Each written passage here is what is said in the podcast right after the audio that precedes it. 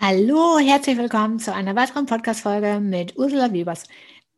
Ich begrüße erstmal alle Hörer jetzt aus nah und fern, die uns zuhören. Vielen Dank dafür. Und das Thema ist heute Arbeitszeugnisse. Warum habe ich Arbeitszeugnisse ausgesucht? Verschiedene Gründe, warum ich das gemacht habe. An erster Stelle steht eigentlich der Punkt, weil ich selber festgestellt habe, also erstmal durch meine Kunden, aber auch aus der Vergangenheit heraus weiß ich, dass die Personaldienstleistungsunternehmen sich massiv schwer tun, ein einfaches Zeugnis, geschweige denn ein qualifiziertes Arbeitszeugnis auszustellen. Warum auch immer. Ich finde es ein bisschen schade, aber es gibt viele, viele Zeitarbeitnehmer, die mittlerweile ausgeschieden sind, die zwischendurch gewechselt haben in andere Unternehmen, die aber trotz alledem, obwohl die schon so lange in Zeitarbeitsunternehmen unterwegs sind, aber ganz wenig Zeugnisse vor, ähm, vorzeigen können. Und dabei haben die einen gesetzlichen Anspruch aber leider wird es nicht eingehalten. Und ich bin da ein Verfechter von und ich bin auch ganz ehrlich, ich habe immer zugesehen, dass meine Mitarbeiter, wenn die ausgeschieden sind, warum auch immer, weil sie übernommen worden sind, weil sie sich trotzdem vielleicht verändert haben in einem anderen Unternehmen, wie auch immer, dass sie immer ein Arbeitszeugnis von mir bekommen haben. Weil das ist auch eine gewisse Wertschätzung, die man dann ausübt gegenüber von dem Mitarbeiter. Denn er hat es ja auch verdient. Er war ja auch eine gewisse Zeit im Unternehmen, hat also zu uns gehört. Und dann finde ich, ist es auch nichts mehr als recht, wenn man ihm dann auch ein vernünftiges Zeugnis ausstellt, sei es eben halt ein einfaches oder qualifiziertes Zeugnis. In der Regel kriegen die meisten ja sowieso ein qualifiziertes Zeugnis, weil ein einfaches Zeugnis ist ja mehr oder weniger nur für eine kurze Zeit. Das spricht, äh, das heißt ja so von, vom ersten Tag bis maximal drei Monate geht man in der Regel meistens davon aus, dass man ein einfaches Zeugnis schreibt, obwohl es auch schon nicht mehr so die Regel ist. Ich habe gesehen, jetzt in der Vergangenheit hat auch ein Gericht gesagt, nein, man kann auch ähm, ein qualifiziertes Zeugnis schon nach sechs Wochen schreiben. Sehe ich genauso, kann man auch, weil was ist der großartige Unterschied? Der großartige Unterschied ist ja eigentlich nur zwischen einfachem und qualifiziertes. Das sind halt im qualifizierten ähm, Arbeitszeugnis, dass man dann wirklich so die Fachkenntnisse und den Teil, was hat er gemacht in der Vergangenheit in dem Unternehmen, also wie gesagt, ausgeübt hat. Dazu gehört dann natürlich eine ganze Menge und zwar muss ich jetzt nochmal eben schauen, damit ich jetzt auch nichts Falsches sage, aber da geht es dann um die Einsatzbereitschaft, die Arbeitsweise, Arbeitsqualität äh, und die Sorgfalt, die erzielten Erfolge und so weiter, die werden dann ermittelt, man hält es fest. Wie kann man das alles festhalten, wenn man dann, wie gesagt, auch viele Mitarbeiter hat, indem man eben halt bei dem äh, Mitarbeiter selber in eine ähm, einiges auch hinterlegt. Und das sollte man auch machen, weil wenn es dann soweit sein sollte und man hat wirklich so viele Mitarbeiter, dann kann man das gar nicht unbedingt immer alles so erfassen. Das ist dann ja immer so eine Problematik oder es geht einiges verloren. Und um das eben halt auszuschließen, würde ich immer zwischenzeitlich, gerade wenn man sowieso vielleicht ein Mitarbeitergespräch auch führt, würde ich das ja ähm, erfassen, in seinem Personalakte auch festlegen, hinterlegen und dementsprechend würde ich diese Angaben auf jeden Fall auch mit in einem Arbeitszeugnis mit einbeziehen. Man macht auch immer einen sehr guten Eindruck, gerade auch wenn der Mitarbeiter in ein anderes Zeitarbeitsunternehmen geht und der hat dann so ein tolles Zeugnis von meinem Zeitarbeitsunternehmen, dann ist das ja schon so ein Aushängeschild, weil im Moment ist es ja wirklich so, dass viele Zeitarbeitsunternehmen nach wie vor keine Zeugnisse schreiben oder es einfach vergessen. Obwohl, wie gesagt, den Mitarbeitern steht so ein Zeugnis laut Gesetz zu. Jetzt geht es aber nicht nur darum, dass ich Ihnen erklären wollte, wie man ein Arbeitszeugnis schreibt, beziehungsweise was der Unterschied ist zwischen einem einfachen und einem qualifizierten Arbeitszeugnis, sondern es geht eigentlich darum, dass ich mir denke, gerade in der Personaldienstleistung ist es wichtig, dass man auch in der Lage ist, wenn man einen Bewerber vor sich hat und der eine Mappe mitbringt und darin vielleicht noch Arbeitgeberzeugnisse sich äh, befinden, dass man die auch wirklich lesen kann was steht da überhaupt? Ähm, und das, glaube ich, sind auch die wenigsten, äh, wenigsten Leute, die das überhaupt können. Und deshalb wollte ich da jetzt noch mal ganz kurz drauf eingehen, weil ich finde nichts schlimmer, Also wirklich nicht schlimmer, als wenn man nicht dazu in der Situation ist, ein Arbeitszeugnis zu legen. Ich erzähle, ich erkläre jetzt mal so, oder ich erzähle mal ein Beispiel also von dem, was ich erlebt habe. Weil das war so eine spannende Geschichte. Also vielleicht wissen Sie dann auch, was ich meine. Und zwar, ich habe äh, mal ein, ähm, eine Bewerbung bekommen von einem, ja, war eine Bewerbung von einem Bewerber, ganz toll. Jedenfalls habe ich eine Bewerbung bekommen, der hat mir das per Online zukommen lassen und da war wirklich alles dabei. Also auch ein Arbeitszeugnis von seinem letzten Arbeitgeber und der hat in der Vergangenheit also nicht bei einem Personaldienstleister gearbeitet, sondern bei einem sehr lukrativen großen Unternehmen. Ganz Deutschland sind die vertreten und ähm, da war der viele Jahre als Leit in einer leitenden Position und hat dann im, äh, im Jahr davor, bevor der sich bei mir beworben hat, hat er dann Arbeitslosen, also ist er gekündigt worden, hat dann Arbeitslosengeld bezogen und war mittlerweile sogar schon abgerutscht im SGB II und hat sich dann bei uns beworben. Vorsicht, also er hat sich bei uns beworben auf, auf eine Position als Produktionsmitarbeiter. Und ich habe seine Unterlagen mir angesehen und habe die Hände über den Kopf zusammengeschlagen und habe gedacht, so, wieso bewirbt der sich jetzt bei uns im Unternehmen? Das kann ich ja irgendwie alles so gar nicht so richtig deuten. Daraufhin habe ich den Mitarbeiter angerufen. Also den Bewerber angerufen. Mitarbeiter war der ja nicht. Den Bewerber angerufen, weil ich war völlig interessiert, wieso dieser Mensch sich bei mir in einem Zeitarbeitsunternehmen bewirbt, wenn er doch vorher eine, Pos eine leitende Position hatte. Das ist ja noch nicht mal ein Grund, wieso er sich nicht bei uns bewerben sollte.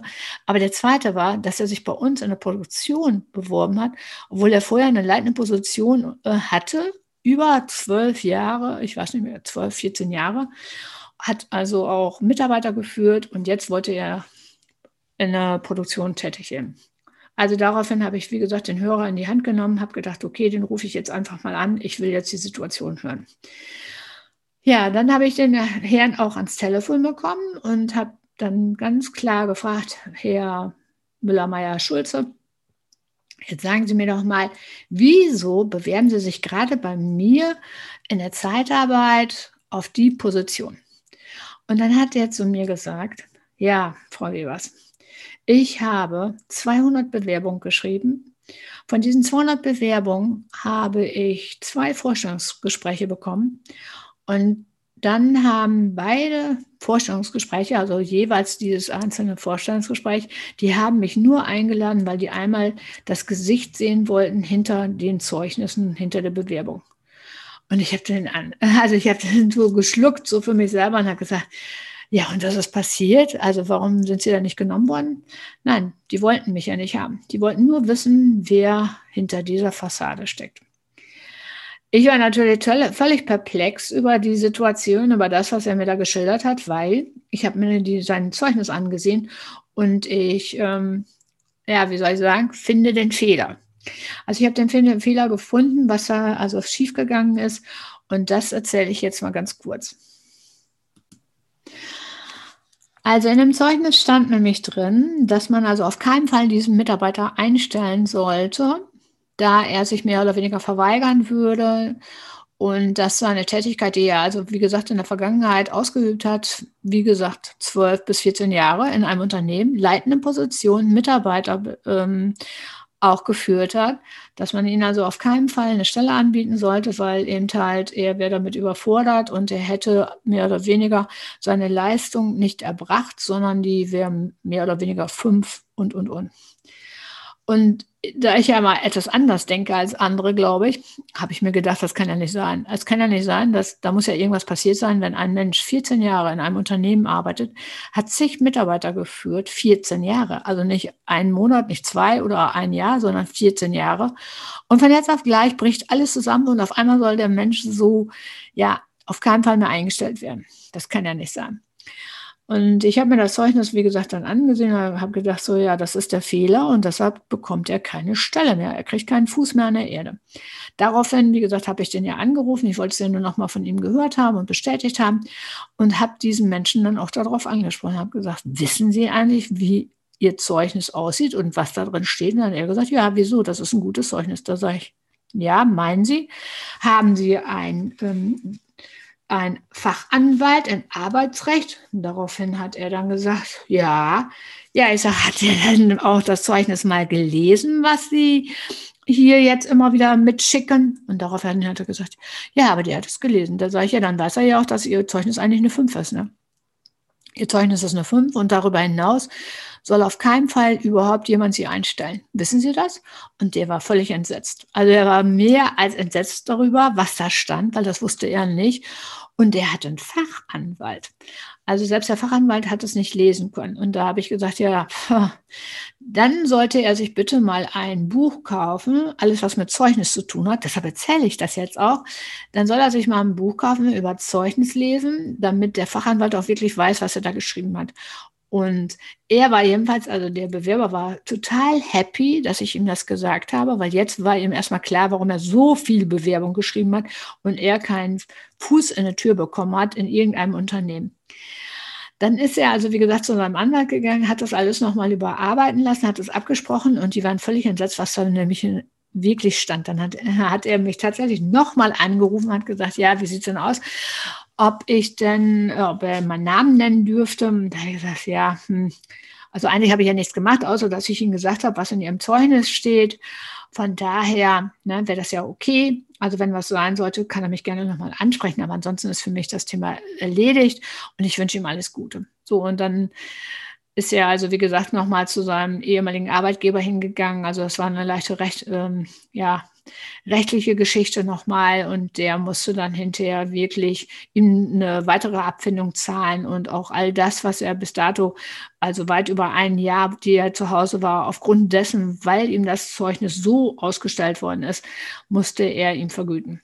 Was ich damit sagen will, ist einfach, wichtig ist immer, dass man auch Zeugnisse lesen kann. Also nicht nur Zeugnisse schreiben für andere, sondern wichtig ist, dass man diese geheimen Codes im Arbeitszeugnis richtig lesen kann, weil sonst hat man nämlich wirklich das Problem. A, erstmal, was stelle ich mir da ein, wenn zum Beispiel da steht, durch seine Geselligkeit trug er zur Verbesserung des Betriebsklimas bei. Ja, so einen Menschen würde ich zum Beispiel jetzt schon mal nicht einstellen. Oder sie war eine gesuchte Gesprächspartnerin. Ja, das ist auch alles immer so. Ne? Also das sollte man sich gut überlegen. Oder eben halt, wir wünschen ihnen alles Gute und vor allem Gesundheit. Das sind immer solche Gebräuche von Codes, wo man denkt, hm, da würde ich auf jeden Fall erstmal mit dem Mitarbeiter oder mit dem Bewerber darüber sprechen wollen, inwieweit was da passiert ist oder inwieweit was da vielleicht vorgeht oder wie auch immer. So, das war's von meiner Seite. Ich kann nur empfehlen, wenn Sie in der Situation sind, Sie müssen Arbeitszeugnisse schreiben, ob jetzt qualifizierte oder einfache Zeugnisse oder eben halt, Sie bekommen einen Bewerber und Sie sollen beurteilen aus den Zeugnissen heraus, die er mitbringt, ähm, ähm, wie ist der Mensch? Passt er gut in unser Unternehmen rein? Ja, nein. Kann er das auch umsetzen, was, was man sich wünscht? Ist es immer gut, wenn man sich wirklich die Statuten anguckt, alles, was mit Arbeitszeugnis zu tun hat, damit man das richtig deuten kann und ähm, worauf es ankommt. Weil nichts ist schlimmer, als wenn man kein Arbeitszeugnis lesen kann. Also das ist meine Meinung. In diesem Sinne, ich sage erstmal wieder vielen Dank und ähm, ja, ich würde sagen, bis zum nächsten Mal. Vielen Dank, Ihre Ursula Webers.